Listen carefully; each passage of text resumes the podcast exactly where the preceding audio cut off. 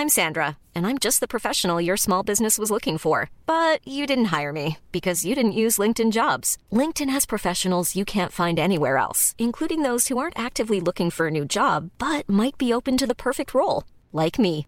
In a given month, over 70% of LinkedIn users don't visit other leading job sites. So if you're not looking on LinkedIn, you'll miss out on great candidates like Sandra. Start hiring professionals like a professional. Post your free job on linkedin.com/people today.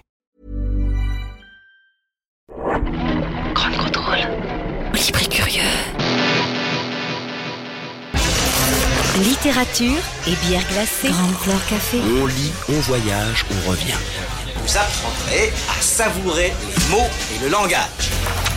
Grande Flore Café par Hugues Robert. Bonsoir, bienvenue au Ground Floor Café. On est très heureux de vous retrouver cette semaine. On continue en fait euh, ce qu'on a commencé la semaine dernière. On va parler de sorcières à nouveau. La semaine dernière avec nous, on avait Céline Minard qui avait introduit une bonne dose de prêtresse euh, euh, ésotérique, et mystique et pourtant tout à fait contemporaine avec ses bacchantes.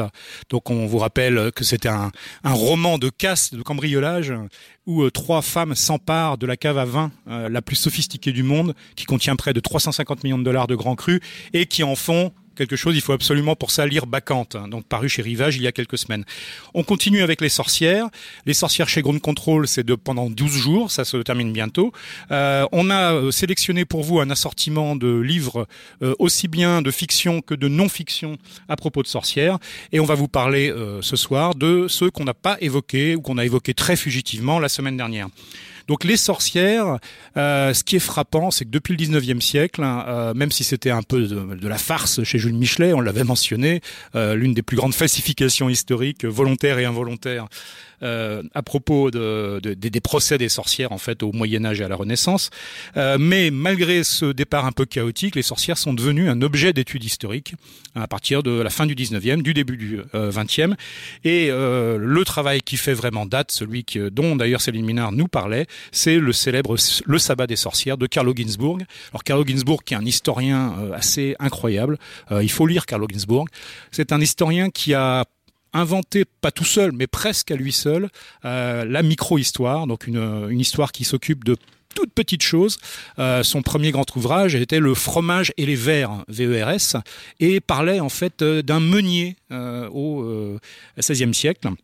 Et à partir de ça, construisait toute une vision en fait historique euh, très concrète, très précise. Et il a fait donc ce travail ensuite sur le sabbat des sorcières, euh, en s'intéressant aussi bien aux, sources historiques euh, documentées à par- à partir des procès en fait, de tous ces témoignages dont on subodore qu'ils étaient tous plus farfelus les uns que les autres, mais qui avaient force juridique. Donc Carlo Ginzburg, le sabbat des sorcières, il faut absolument vous le procurer et le lire. Derrière ce courant historique. Euh, ce qui est euh, frappant ces dernières années, et c'est pour ça qu'on a parlé euh, de retour des sorcières, donc le, le célèbre slogan des années 70, le slogan militant italien, tremate, tremate, les streghe son tornade, euh, tremblez, tremblez, les sorcières sont de retour, c'est bien l'utilisation, le retournement en fait de la métaphore, ne plus considérer qu'être appelée sorcière pour une femme c'est une insulte, mais au contraire c'est une revendication, c'est un élément militant, c'est un élément d'affirmation. Donc tout ce travail, eh ben, on, l'a vu euh, en France se concrétiser dans une superbe collection qui est née il y a quelques années seulement hein, chez Cambourakis, euh, la collection Sorcière, euh, qui joue de ce retournement de la métaphore pour nous proposer tout un tas d'ouvrages qui prennent très au sérieux en fait euh, euh, le contenu féministe, le contenu revendicatif, le contenu lutte hein, qui peut y avoir dans euh, le thème de la sorcière contemporaine. Donc on se doute bien que là on est très très loin de Walt Disney, on est très très loin de Ma sorcière bien aimée, la, série des années 50 bien connue, enfin Bewitched. Avec ces collections, donc on a évoqué certains des ouvrages la semaine dernière. L'un de ceux qu'on n'avait pas évoqué, c'est justement peut-être l'ouvrage fondateur de la collection, c'est Sorcières, sages-femmes et infirmières de Barbara Ehrenreich et de Deirdre English. Euh, c'est pas évidemment par hasard si ces trois euh, professions, euh, deux tout à fait officielles, sage-femme et infirmière, l'une qu'on hésite à qualifier de profession, sorcière, euh, sont associées. Il y a bien là un enjeu, en fait, euh, dans le travail du corps, dans le travail du corps féminin, dans le travail du corps par les femmes. C'est aussi quelque chose qu'on retrouvait dans un roman, hein, un roman très connu, qui est le premier euh, roman de Carole Martinez, célébré par de nombreux prix, Le cœur cousu, où dans l'Espagne des années 50, 60, 70, il y avait une étrange histoire en fait qui parlait aussi bien justement de couture que dans les interstices de sorcellerie. Euh, les euh, autres euh, titres qui méritent justement, et là qui poussent le, travail de la métaphore euh, dans la collection sorcière de Cambourakis encore un cran plus loin, il faut noter absolument Bâtir aussi, hein, de Six et des ateliers de l'Antémonde. C'est paru en 2018. C'est à la fois un, un, très bel hommage à la grande Ursula Le Guin et à son utopie ambiguë des, des dépossédés. C'est aussi une passionnante fiction collective qui explore les voies de ce qu'elles appellent la démasculinisation, du monde. Euh, dans la même collection, euh, Camille Ducellier, avec beaucoup d'humour, beaucoup de ruse, euh, a écrit en 2011, et il vient de reparaître, puisqu'il était totalement épuisé, un petit guide du féminisme divinatoire, qui donc se présente sous forme de guide pratique, et qui réussit un équilibre assez miraculeux entre le très sérieux et le très farceur. Euh, il explore avec robustesse hein, ce que les pratiques ésotériques de divers horizons, euh, justement, avec esprit de sérieux ou sans esprit de sérieux, peuvent apporter concrètement au féminisme contemporain. Donc c'est le petit guide du féminisme divinatoire de Camille Dusselier. Dans le même ordre d'idées, euh, Juliette Rousseau, toujours dans cette collection, a fait paraître cette année également un, ouvrage qui s'appelle Lutter ensemble. Alors là, on, pousse la métaphore sorcière à son à son plus lointain parce que il est à peine question euh, de sorcière dans l'ensemble de cet ouvrage euh, qui se sous-titre pour de nouvelles complicités politiques et qui est en réalité un travail d'enquête, de découverte de nouvelles formes d'organisation qui éviterait de reproduire totalement ou partiellement au sein des collectifs en lutte euh, les travers dénoncés justement chez leurs cibles. donc en réinventant il y a une réflexion qui joue avec la sorcellerie en réinventant le rapport à la violence qui est nécessaire dans le combat euh, politique et militant. Euh, un livre absolument passionnant, extrêmement documenté. Euh, voilà, Lutter ensemble de Juliette Rousseau. La, seule bande dessinée de notre sélection, toujours dans la collection Sorcière de Cambourakis, parue également en 2018, c'est le travail graphique et scénaristique de Tommy Parish, qui est une Australienne qui vit à Montréal et qui impressionne dans ce mensonge, au pluriel, par sa capacité à saisir les détails du quotidien pour leur rendre un sens à la fois rebelle et crypté, et donc euh, évidemment magique. Alors, euh, en dehors de la collection Cambourakis, il y a aussi des, ouvrages qui sont parus euh, récemment, qui utilisent hein, cette métaphore et qui jouent avec. L'un des plus connus bah, est sorti il y, a, un an et demi, c'est le euh, célèbre Les sorcières de la République de Chloé Delhomme, euh, où là, euh, les sorcières de la République, au pied de la lettre, forment un parti politique et utilisent une sorcellerie qui est partiellement métaphorique et partiellement surnaturelle pour en fait refonder la République française sur un modèle extrêmement différent que je vous laisserai découvrir donc dans Les sorcières de la République.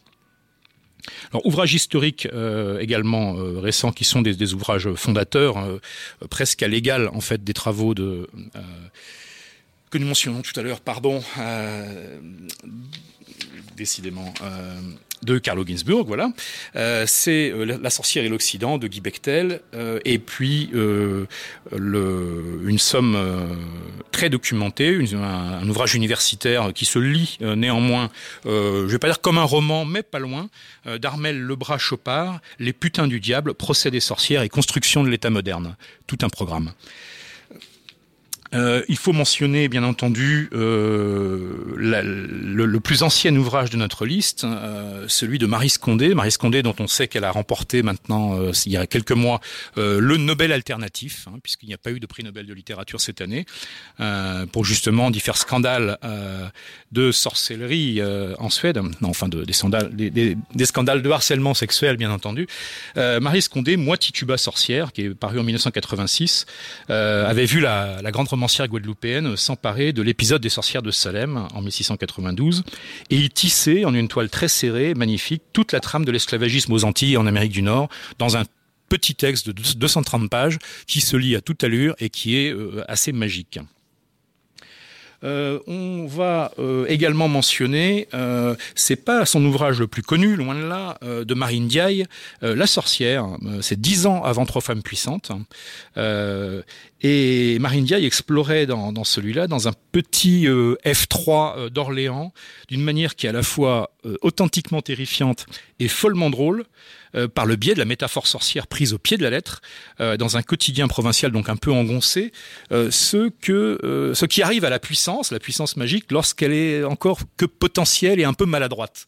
Et donc il y a beaucoup d'humour dans la sorcière, mais c'est un humour qui fait en même temps frémir parce que c'est pas un livre drôle. Hein, et je vais surtout pas vous raconter la fin donc de la sorcière paru en 1996 chez Minuit de Marine Diaye.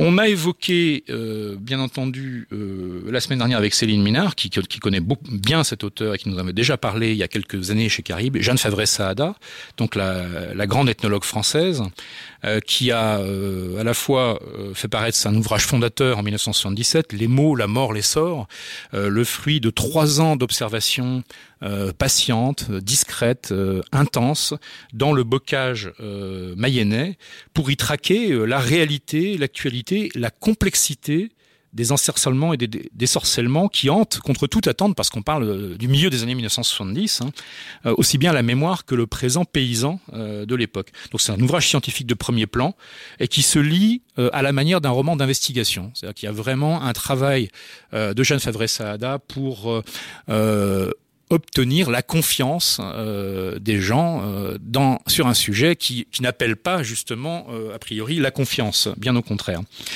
Et puis euh, elle a poursuivi le travail de Les mots, la mort, l'essor bien des années plus tard avec un petit ouvrage qui s'appelle Désorcelé et où elle raconte avec beaucoup d'honnêteté, beaucoup d'humilité euh, le fait qu'elle n'ait pas sorti indemne elle-même de cette aventure. Euh, donc simultanément à son travail d'enquête sur la sorcellerie, elle, elle menait une psychanalyse et en dehors même de ce travail-là qu'elle avait euh, confié dans un journal de psychanalyse, euh, avec des sorcelés, elle nous raconte à quel point, en, s'intéressant d'aussi près à ces pratiques hein, de désorcellement, euh, elle avait fini elle-même par être euh, curieusement, euh, à, à, la fois à son insu, à son corps défendant, euh, impactée en fait par tout ce qu'elle rencontrait, tout ce qu'elle voyait, tout ce qu'elle entendait, et que ça, que ça, n'a pas du tout été neutre pour elle, et que 20 ans après, elle s'en souvient encore quasiment dans sa chair quoi, de, cette, de cette formidable enquête de, trois ans en Mayenne. Alors, on a encore quelques autres ouvrages dont on tient à, à vous parler. Euh, on va néanmoins faire une petite pause musicale parce que les sorcières sont aussi très présentes dans la musique, vous le savez. Et voilà.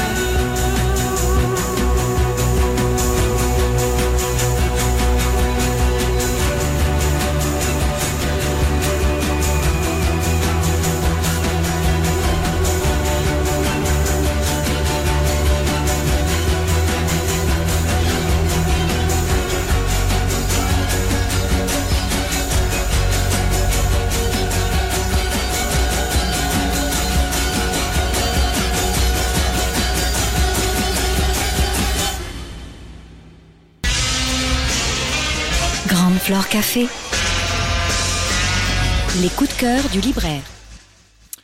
Donc une émission littéraire sur les sorcières, euh, fût-ce un deuxième épisode, ne serait évidemment pas complète si on ne parlait pas de James Morrow.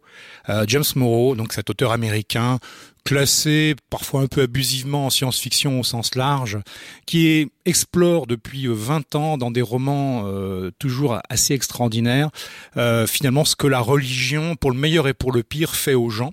Euh, donc il explore ça dans des contextes tout à fait contemporains. On, pense à sa célèbre trilogie En remorquant Jéhovah, où en fait Dieu est mort, et ce qui est ennuyeux, c'est que son cadavre fait 2 km de long et est tombé dans le golfe de Guinée, et il faut le remorquer, le mettre à l'abri pour qu'il pourrisse en fait dans ces eaux un peu chaudes euh, et le remorquer jusqu'au Groenland. Donc la trilogie de Jéhovah, c'est quelque chose et seul James Morrow peut inventer des trucs pareils et vous emmener pendant plus de 700 pages en fait dans, dans un roman euh, où le, surnaturel euh, est quotidien, mais traité avec un, infini sérieux en fait par les gens qui y sont confrontés.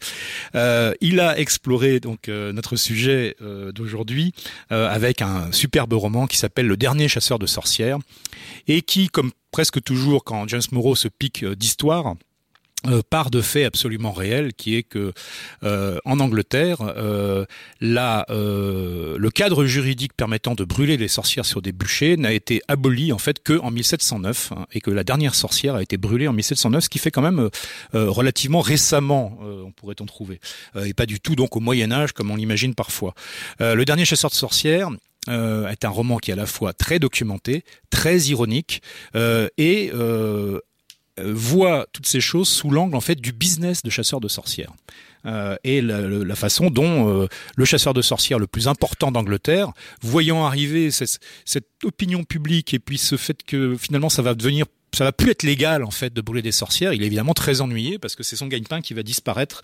Et euh, il y a un jeu euh, très étonnant qui se met en place entre donc ce euh, chasseur de sorcières et sa fille qui est elle un pur produit des Lumières alors naissantes, hein, en ce tout début 18e, qui est rationaliste, convaincu, qui, qui a une grande admiration pour les, les scientifiques, pour qui sont en train d'inventer la, la, la, physique moderne.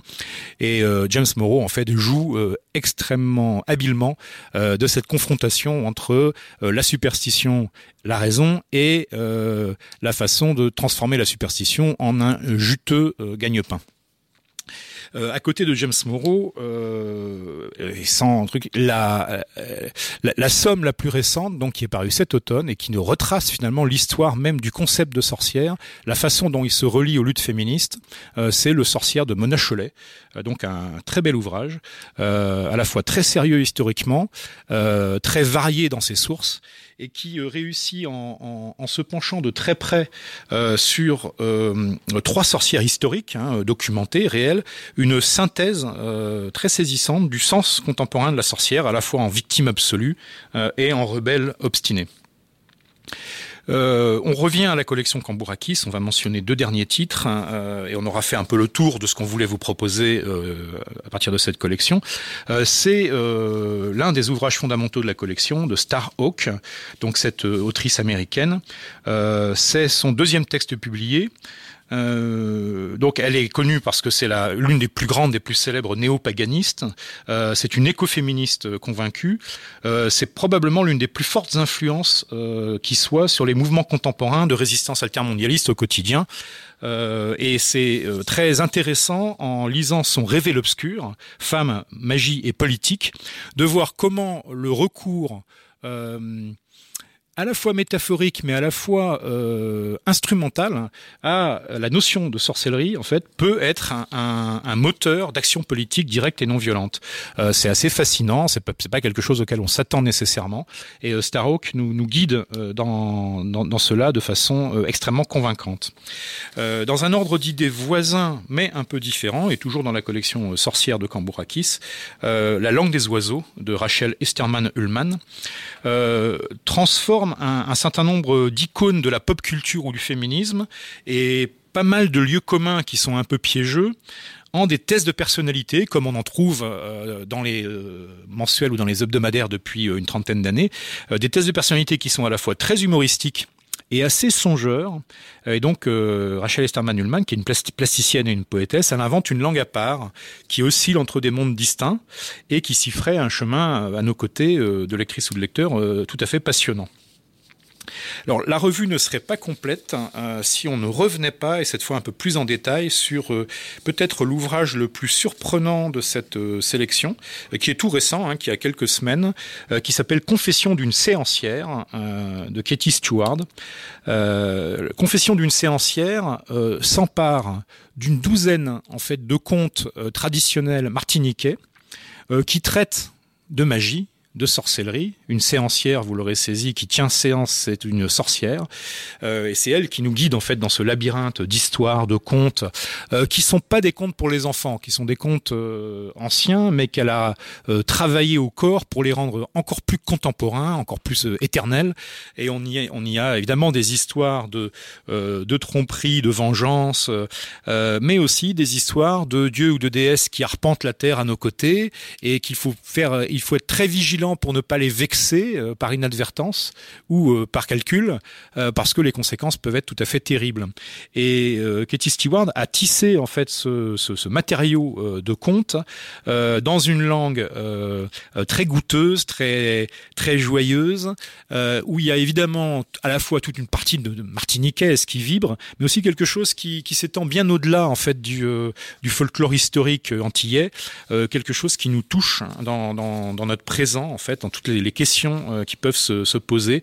Et c'est assez euh, magique, il faut bien le dire, de voir un, matériau euh, folklorique ancien reprendre vie, reprendre actualité, reprendre pertinence sous cette forme-là. Donc Confession d'une séancière de Katie Stewart, c'est aux très belles éditions Mu euh, lyonnaise. Et c'est le bon voilà, si vous deviez choisir un seul de ces 14 ouvrages que l'on vous recommande, bah, je pense que ce serait Confession d'une séancière. Et puis après, vous, aurez le temps de vous plonger dans les autres. Et donc voilà, on arrive à peu près au bout de ce qu'on s'était fixé pour cette deuxième émission consacrée aux sorcières. Et donc on va se quitter naturellement en musique avec une version d'une chanson qui est un très grand classique que l'on doit à Screaming Jay Hawkins, mais qui a été reprise d'une façon assez astucieuse et très belle par Annie Lennox. Et donc on, on se quitte avec I Put a Spell on You.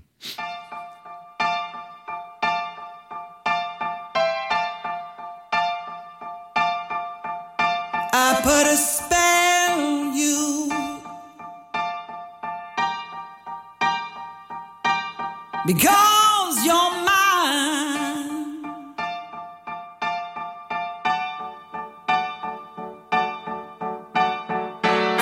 You better stop the things you do.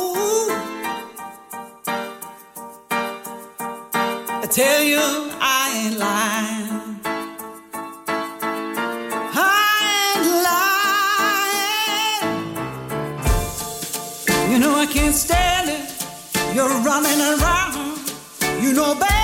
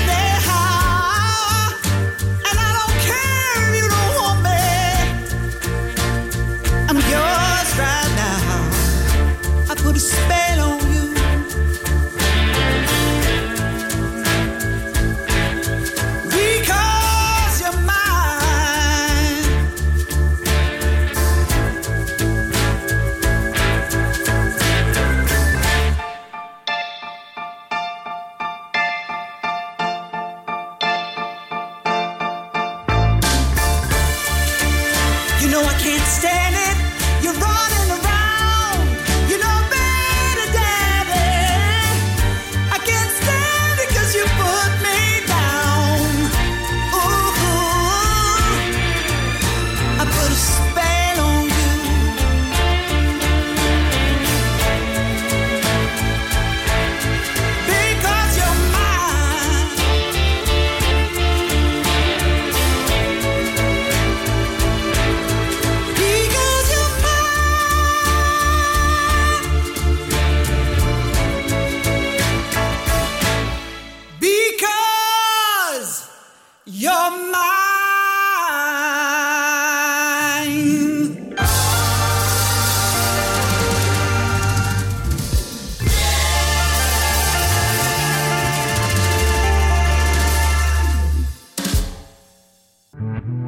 Votre rôle Libre et curieux.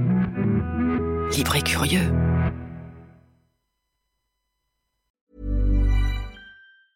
Hey, it's Paige DeSorbo from Giggly Squad. High quality fashion without the price tag. Say hello to Quince. I'm snagging high-end essentials like cozy cashmere sweaters, sleek leather jackets, fine jewelry, and so much more. With Quince being 50 to 80% less than similar brands. And they partner with factories that prioritize safe, ethical, and responsible manufacturing. I love that. Luxury quality within reach. Go to quince.com slash style to get free shipping and 365 day returns on your next order. Quince.com slash style.